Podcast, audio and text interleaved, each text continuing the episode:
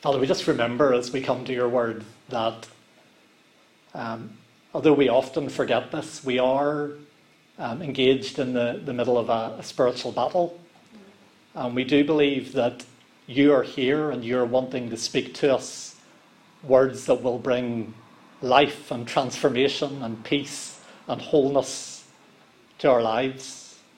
We also believe there's an enemy who wants to snatch that seed away uh, for us to be distracted by many other things, uh, for us to be asleep, for us to be uh, dull, uh, for us to forget when we walk out of here what we hear. And so we want to ask right now, we want to pray in the name of Jesus, we want to ask by your Spirit, would you awaken us to the sound of your voice this morning? Would it get past all our defences and all our distractions and reach the deepest place, places within us? And would it stay with us when we leave here and would it bear much fruit in our lives? That's our prayer in the name of Jesus. Amen. Um, let's have a little reminder. Uh, we're going to plunge into the book of Ephesians. We're talking about growing up uh, in Jesus, growing up in every way. Um, a little, little recap of where we were uh, last week. Uh, we read just the very beginning of, of the letter. Paul, this is Paul uh, at the very end of his journey, at the very end of his life, uh, writing from prison or maybe house arrest in Rome, uh, most likely, writing to the Ephesians and maybe also to a few of the other churches around uh, the province of Asia, which is kind of modern day Turkey. Uh, a letter that maybe was going to be passed around some of those churches. And just as we said last week, writing to messy, ordinary human people like you and I, and yet also people who Paul calls, and I believe God calls, saints and holy ones. Um, and I hope you practiced your homework this week, which was to try to look at each other and to try to look at yourself in the mirror and see both those realities. I'm a messy, ordinary human being with all my struggles and weaknesses, and yet God has called me a saint and a holy one. He has called me holy, and He's making me holy. Um, maybe when we wrote our name badges this morning, I should have got everybody to write Saint Marbeth or Saint Lorena or Saint uh, Steve on them, because uh, that is our identity, that is uh, who we are. Um, okay, so that's our uh, kind of little recap. Um, I'll explain the, picture in a, in a, second. We're about to read, as we plunge into uh, the, the next part of the letter, uh, we're about to read, I think, one of the most remarkable passages in the New Testament. Um, I've, I've discovered chatting to people, some people find this beginning of Ephesians a wee bit daunting, a little bit overwhelming. Um, and maybe uh, we can explain in a little bit maybe why that might be. Um, in in the, the Greek in which Paul wrote, um, what we're about to read is one sentence that runs from verse 3 to verse 14, in which Paul doesn't really pause for breath or punctuation or anything. It just comes out in one great burst uh, of speech.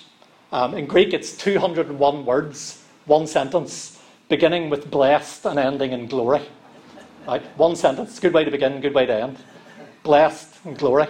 Um, uh, one, one kind of grumpy scholar has called it the most monstrous sentence conglomeration I've ever met in the Greek language. Right? He was having a bad day, clearly, uh, when he said that. Um, it, it, has been challenging for people to translate. It's hard to translate that kind of burst of language that comes out of Paul. Uh, but other scholars have disagreed. Uh, Eugene Peterson says it is a marvellous, tumbling cataract of poetry. I love that. It's a, a, a tumbling cataract of poetry. Um, another scholar has, has said this that it's a snowball tumbling down a hill, picking up volume as it descends. So I really, I really like that. You imagine a snowball going and it kind of gets bigger and bigger as it goes. But it's got that kind of breathless momentum and energy to it. Um, and so it's a passage that it's full of deep and profound truths. But I think it's important to remember it's not primarily a systematic theology for us to analyse to death. We're going to do a little bit of analysing and digging into it this morning. But it's primarily, I think, a call to worship. It's a trumpet blast of praise and exuberant poetry that comes from a heart full of worship and love. Right? That's, that's where it comes from. Um, I think it's best read aloud, and I, I, I, may not do it justice this morning.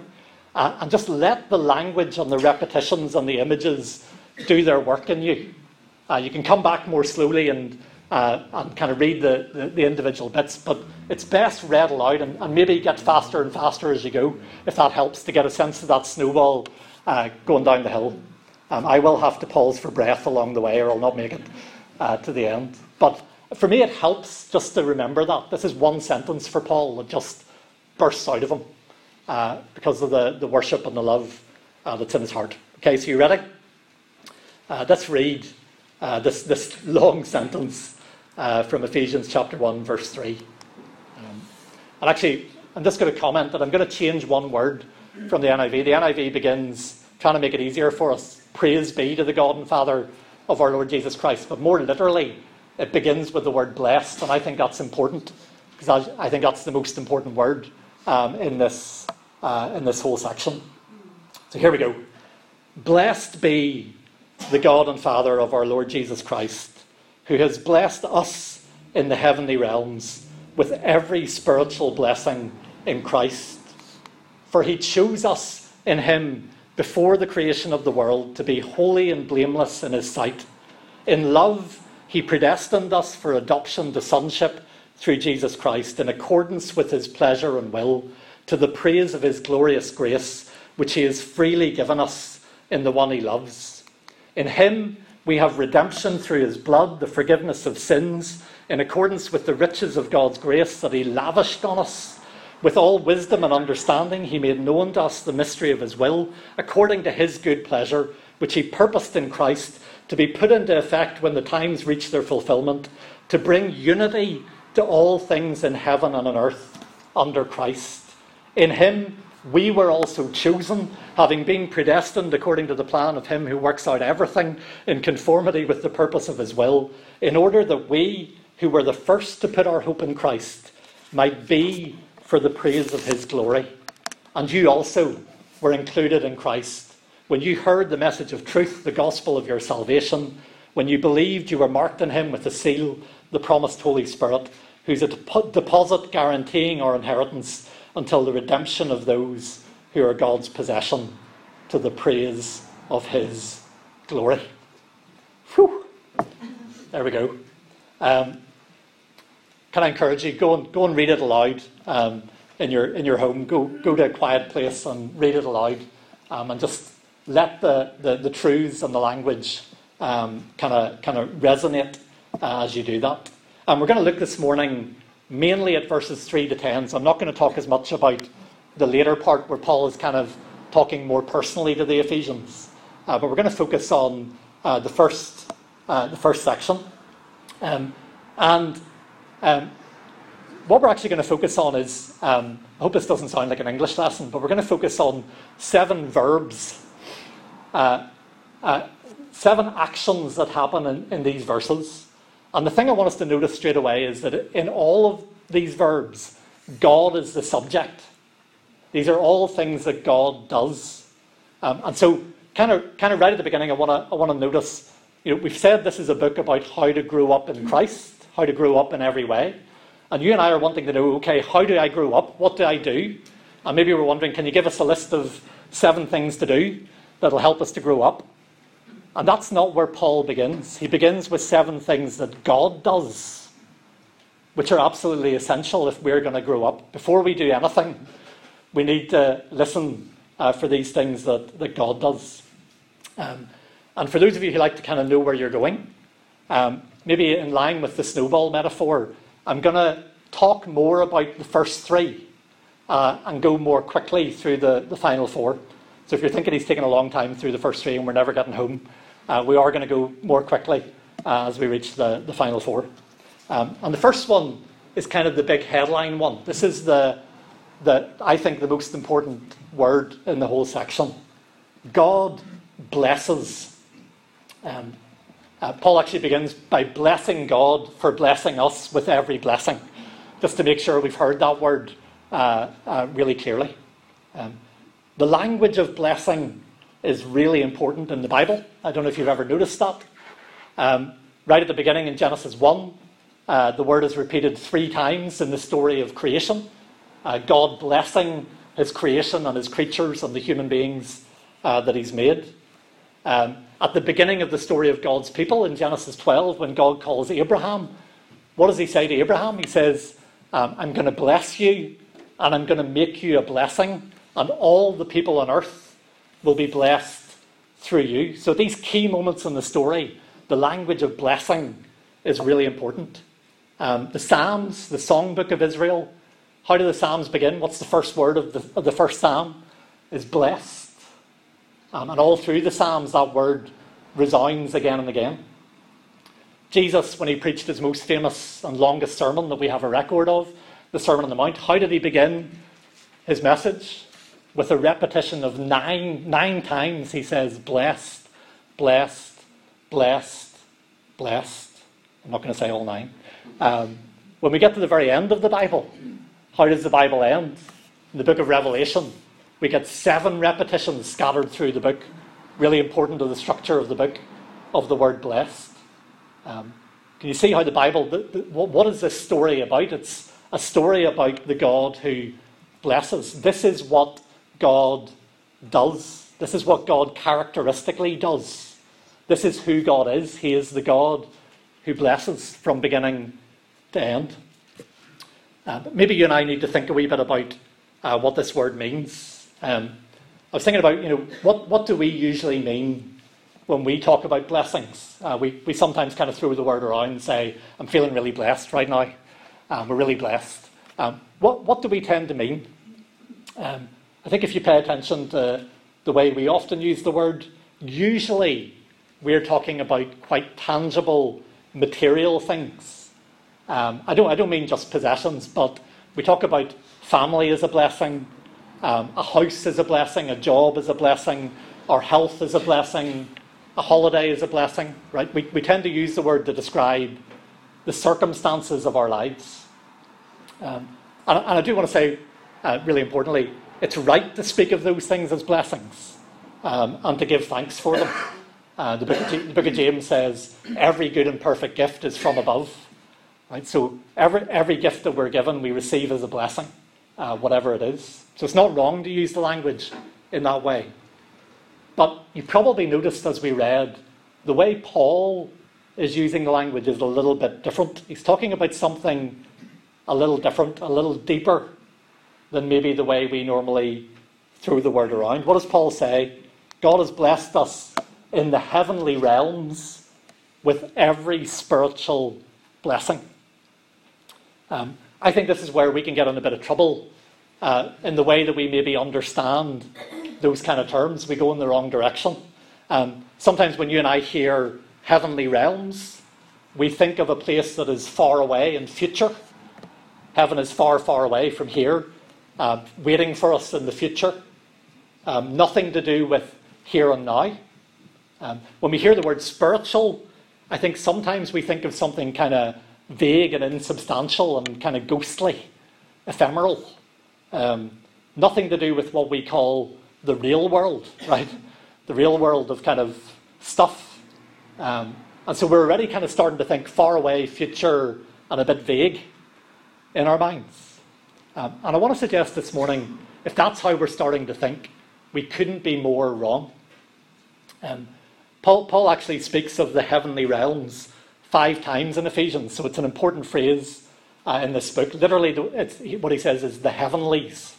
That's, that's what the, uh, the, the, literal word is. Um, and when Paul talks about the heavenly realms or the heavenlies, it never speaks of somewhere far away in future. Right? I'm going to give you just one example to hopefully convince you that that's the case. Um, one chapter later, in chapter 2, so spoiler alert, uh, jumping into chapter 2, Paul says this that you and I have been raised from the dead with Christ, and we have been seated with Christ in the heavenly realms. Right? So he doesn't say, one day you're going to be seated with Christ in the heavenly realms. He says, that has already happened. You are seated with Christ in the heavenly realms. So, as mind bending as that might seem to you and I, I want to say this that right now, um, you're sitting on a blue chair in the Sandal Centre, or some other colour chair if there weren't enough blue ones. Um, and you're also seated with Christ in the heavenly realms.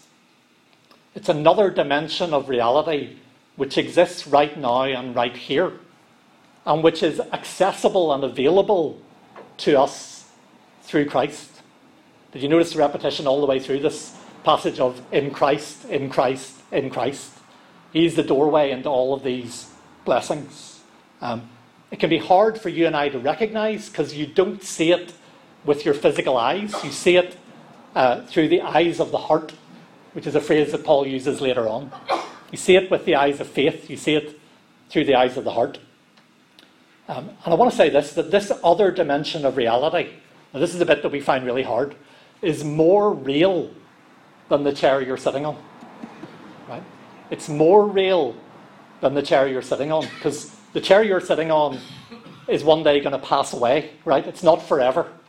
Um, but the things that Paul is talking about in the heavenly realm are incorruptible and imperishable and will never fade away, right? So they are more real than the chair that you're sitting on. They're more real than the things that you and I tend to call the real world.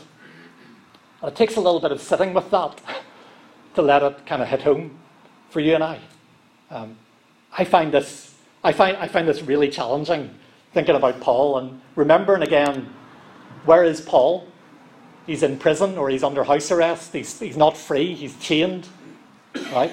He hasn't been free for quite a while in terms of his physical circumstances. He's been arrested again and again, and tried again and again, and imprisoned again and again, as well as beaten and flogged and all the rest.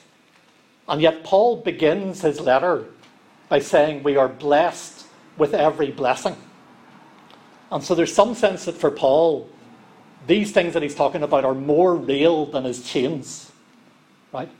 They are more powerful and more real and have a bigger hold on his imagination than the chains that are on his legs and his, his hands.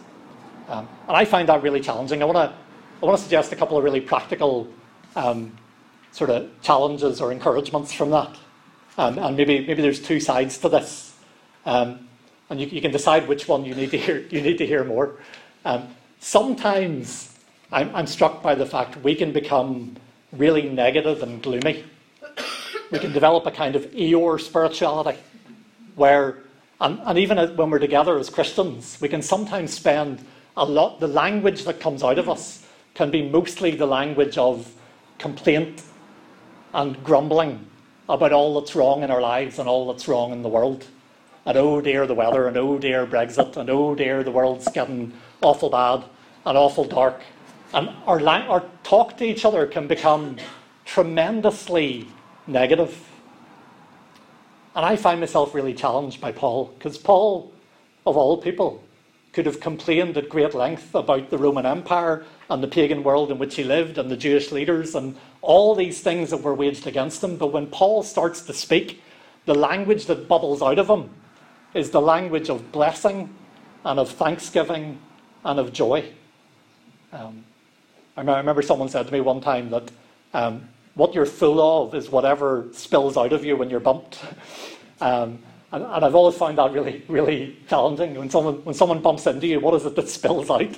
Um, for Paul, Paul is full of joy and thanksgiving and gratitude and the language of blessing. His spirituality is profoundly joyful. And so, for some of us, we need to think a little bit about our Eeyore spirituality. There is a lot that's wrong in the world, there is a lot that's wrong in our lives. But our characteristic language is to be the language of blessing and of thanksgiving, even in the midst of that, right? So that's maybe for one half of the room. I'm, I'm not, I'm not assuming the Eeyores are all over here. Uh, but uh, the, the other danger, I think, is we can develop a spirituality of fake cheerfulness, kind of chirpy, fake cheerfulness. In other words, sometimes we, we jump a little bit too quickly to, to pretending that we find this stuff easy. Um, so I don't know if you've ever talked to someone who was having a really hard time and the circumstances of their, of their life are really painful and really difficult, and you ask them how they are, and for a little moment they start to tell you about their struggles, but then suddenly they turn on a big smile and they tell you that they're counting their blessings and they start to talk about uh, all of that. And sometimes, I'm not saying all the time, but sometimes there's something about it that doesn't quite ring true. Um, it's not quite honest in terms of where we're living right now.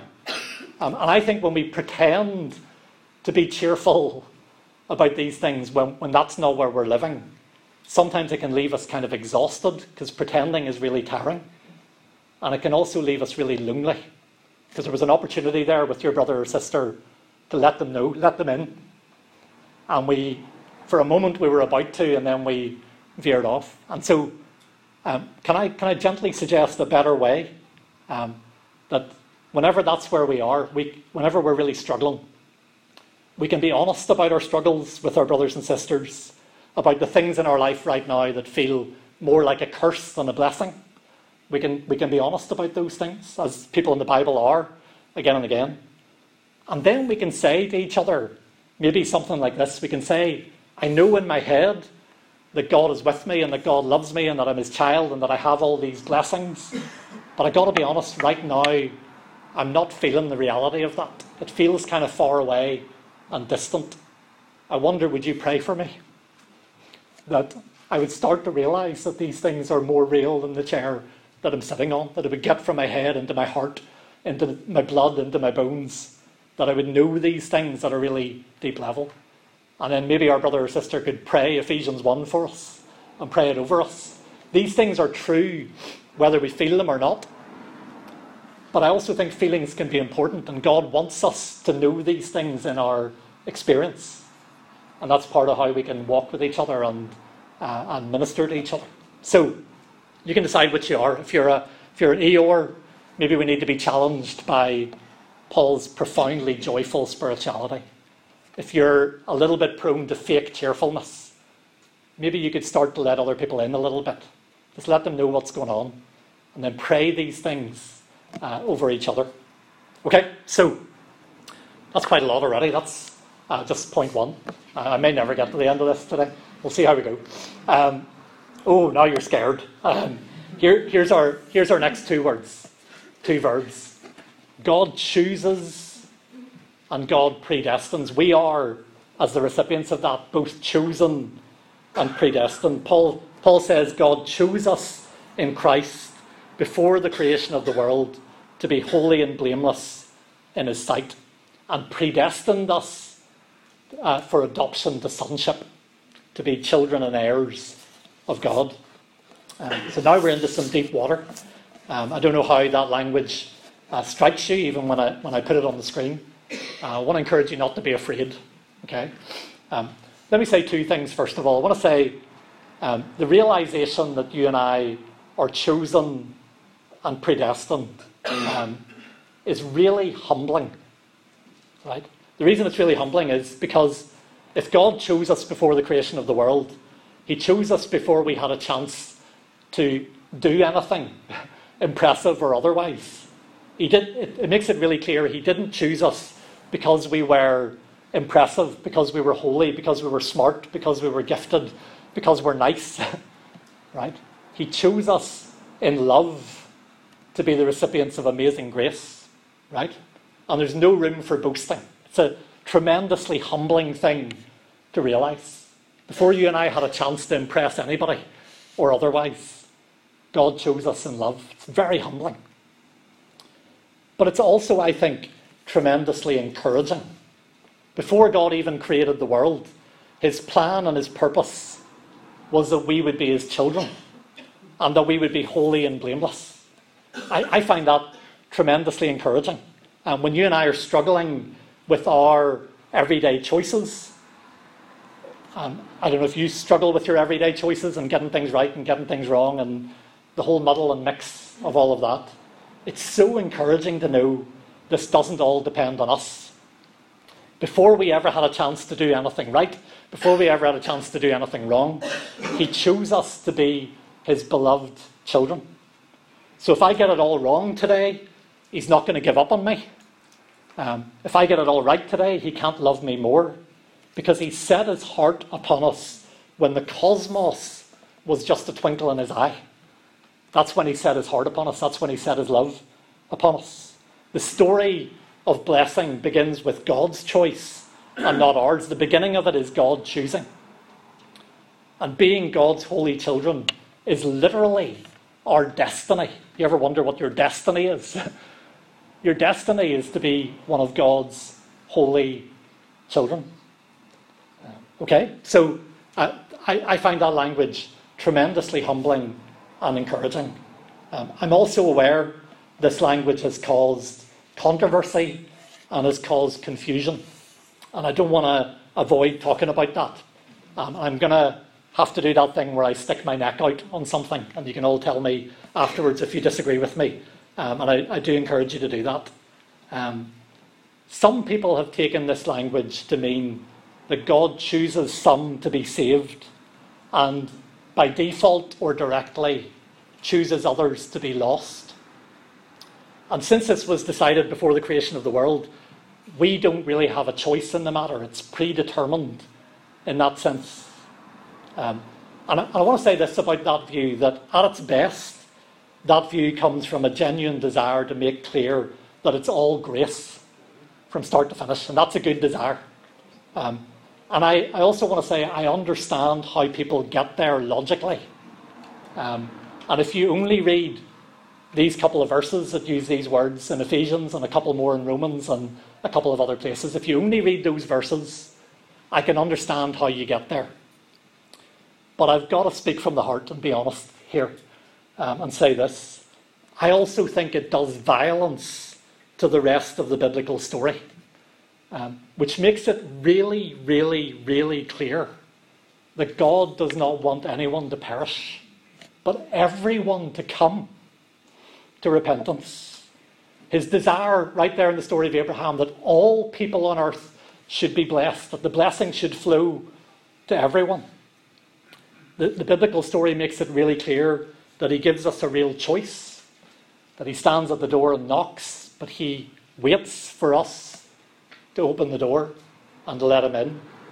Um, and for me, uh, it's something that kind of burns deep in my heart that the, the invitation of the gospel rings out on nearly every page of Scripture for anyone who believes, for all who are thirsty, as we, we sang earlier on, for all who are weary and burdened, as Jesus said.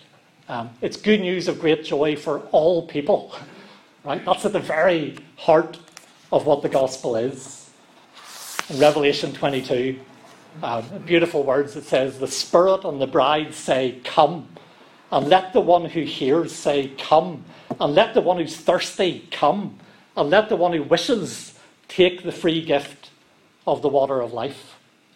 Um, and I have to be honest and say this that the idea that God creates some people with no possibility of salvation and with no capacity to respond to the free invitation of the gospel um, has always seemed to me um, a monstrous doctrine.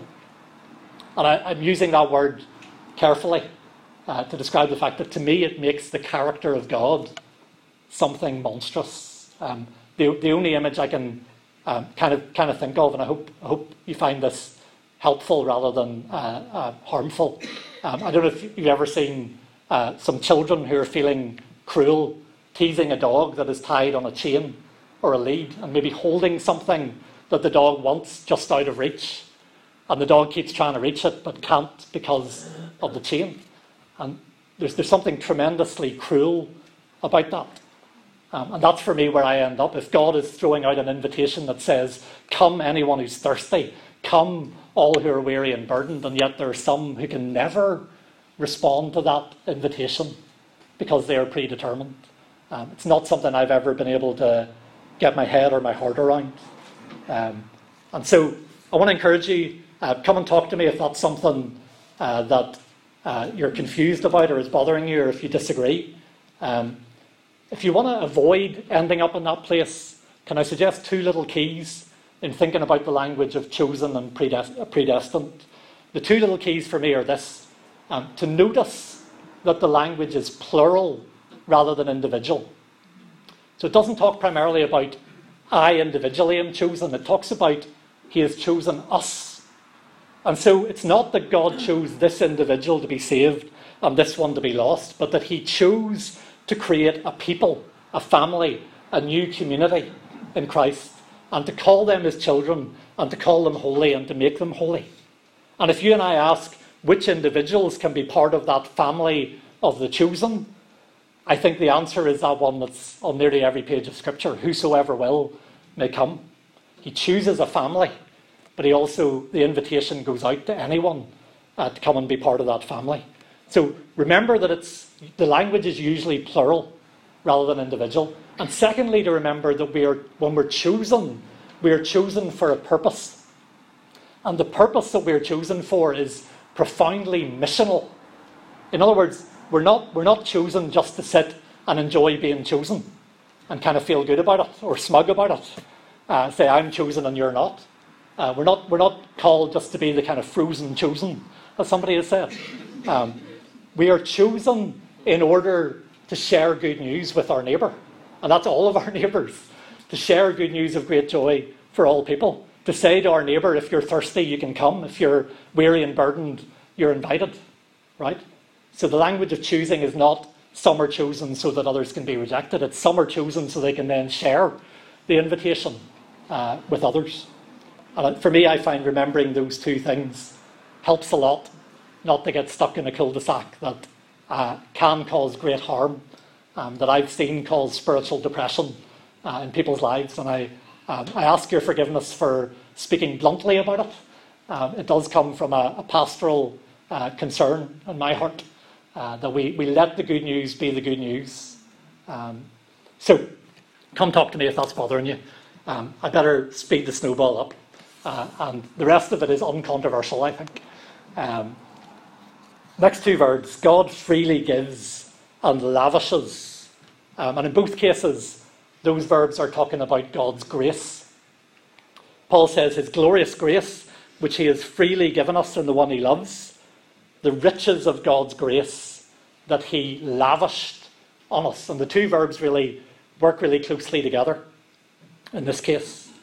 Uh, the first of the verbs, freely given, is actually really hard to translate uh, because what it literally says is that God's grace, which He has graced us with.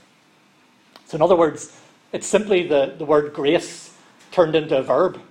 Paul has verbed the word grace. Um, God graces us with His grace, and He's multiplying the word grace to multiply that sense of something freely given, something gladly given, something generously given. Um, the older translations tend to say, His grace which He has bestowed upon us, which sounds a little bit um, stern and a bit tame to me. Um, one, one modern writer has suggested something like, He has drenched us with His grace, which sounds about right. Um, reminds me of that verse in John's Gospel that says, Out of His fullness, He has given us grace upon grace. He has graced us with His grace. And when you add the word lavished on top of that, you get to sort of build up a picture. God doesn't measure out his grace by the spoonful. He's not miserly and begrudging. He pours it out. He drenches us with grace. He lavishes, lavishes it upon us. My grandfather used to sing, it's grace upon grace, like the waves of the sea. That's, that's what Paul is talking about. And the grace that Paul talks about, it's not a vague thing because it's made visible in our world through his blood. Paul says, through his blood we have redemption, which is liberation from our slavery and the forgiveness of our sins. So the cross is kind of that, that opening through which God pours out this generous, lavish, abundant grace. I'm reminded of that old hymn that says, On the Mount of Crucifixion, fountains open deep and wide. Through the floodgates of God's mercy flowed a vast and gracious tide, grace and love like mighty rivers poured incessant from above. Sometimes you need your songwriters to try to say it, don't you? I think that's it. The floodgates of God's mercy, the mighty rivers pouring from above. He's graced us with His grace, He has lavished it upon us. Last two verbs. God has made known and gathered up. Um, Paul says, He has made known to us the mystery of His will. Um, in other words, God doesn't keep us on the outside, He doesn't keep us in the dark. He doesn't kind of keep things on a need to know basis or kind of treat us like children. You know, you sometimes say to kids, um, You don't need to know about that. You, you wouldn't understand, right? That's not how God treats us. He shares His wisdom and His heart and His plan with you and I. Um, do you remember Jesus said, I no longer call you servants because a servant doesn't know his master's business. Instead, I've called you friends. For everything I learned from my Father, I have made known to you. Right? So this is what this is what God loves to do. He loves to let us in on the, the inside story of what He's doing in the world and what He's doing in history. Um, the word mystery um, is important in Ephesians. It's, it's not talking about some kind of secret knowledge that only a few truly spiritual people have access to, um, kind of in the corner. Uh, it's something that God loves to share. He delights to share this with anyone who wants to know um, the inside story of what, what he's doing in the world. I don't, I don't know if you ever are kind of reading the paper or looking at what's going on in the world and thinking, I don't understand what's going on. It's really confusing. That happens to me most of the time, especially right now. Um, do you ever wonder what's really going on? Right? What Paul is saying is God makes known to us the heart of what is really going on. And what is the heart of what is really going on? It's expressed in that last verb. Um, it's quite extraordinary what, what he says. Uh, what is God's plan? What is God's purpose? To bring unity to all things in heaven and on earth under Christ. Or to put it another way, to gather up. That's, that's what the verb literally means. To gather up all things in heaven and on earth under Christ. I, I love that image of gathering up um, all things. Um, you and I live in a world where things often seem to be falling apart and fragmenting and disintegrating. And that can be true in our own lives or the lives of people we know or our community or our political world or um, even, our, our, even the physical creation. Um, uh, one of the poets has said, Things fall apart, the centre cannot hold. And often that's how we feel as we look at the world. Things are just falling apart. Um, and sometimes the gospel we preach is something like this the world is falling apart, the ship is breaking up and sinking, but Jesus has come as a kind of salvation helicopter to get us out of here and then abandon the broken, disintegrating world uh, below. Can I suggest that's not the gospel of the New Testament? That's not the plan that God shares with his children. Paul says his plan is to gather all things in heaven and on earth together under Christ. As he says in Colossians, it's to reconcile to himself all things in heaven and earth. There's the same language again. By making peace through his blood shed on the cross. What is God doing in the world? Everything that's broken, everything that's disintegrating, everything that's fragmented. His plan and his purpose that he shared with us is to bring those broken pieces together, to make them new, to make peace. Not just about rescuing a few people out of the mess, but it's about new humanity. It's about new creation through Jesus and his cross. That's what you and I are to hope for and pray for and work for. Uh, God is reconciling all things, He is making all things new. And you and I get to play a part in all of that. Um, so, I've reached the end, the snowball has run down the hill, and I've run out of breath. And here's my last question. Actually, I've put up the answer. Um, that's okay. Uh, last question is this is how do we respond to all of that? It can be a bit overwhelming. All of these blessings that God has brought us into in Christ. How do we respond? Um, and I wonder, did you notice this phrase that was repeated three times on the way through? Verse 6, Paul says, To the praise of his glorious grace. Verse 12, for the praise of his glory. Verse 14, to the praise of his glory. What is the appropriate response when you hear these blessings, when you see them? Um, the appropriate response is worship, to praise his glory. We see the brightness, the beauty of his grace lavished on us and poured out on us and drenching us. Um, and the appropriate response is to be amazed and to be thankful and to worship, to bless the God who blesses us, which I just find a, a an amazing thought. We bless the God who blesses us, um, and not just to worship now and then on Sunday mornings or at other times during the week. Um, but the phrase that actually Paul uses is these things have happened. We've been brought into these blessings, verse 12, in order that we might be for the praise of his glory. In, in other words, in order that our whole life might be a response of worship to the God who has blessed us in these ways. We're not just to worship for an hour a week, we're to worship in the way that we live all week, every moment of every day. And so, if you don't, since Paul is highly poetic in this passage, uh, you won't mind if I finish with a poetic flourish. Um, and the writer, the writer Annie Dillard, who's a wonderful writer, uh, says this, and she describes herself going for a walk up the river near her house, which she did every day. This is what she says. She says, I go my way, and my left foot says glory, and my right foot says amen. In and out of Shadow Creek, upstream and down, exultant in a daze, dancing to the twin silver trumpets of praise. Not some way to live. As you go into this week, whatever you're going to face, may your left foot say glory. May your right foot say amen. May you hear louder than the other noises in your world the twin silver trumpets of, of praise. Uh, may, the, may what spills out of us this week uh, be the language of blessing and of thankfulness and of profound joy for all that God has done in our lives and all that He's doing. Let's pray, and then we're going to sing. Um, let me encourage you, let me remind you um, if you'd like someone to pray for you this morning, there'll be a couple of people who'll be right here where I'm standing. Uh, if you want to come up here and ask for prayer, uh, they'd love to pray with you uh, before you go today.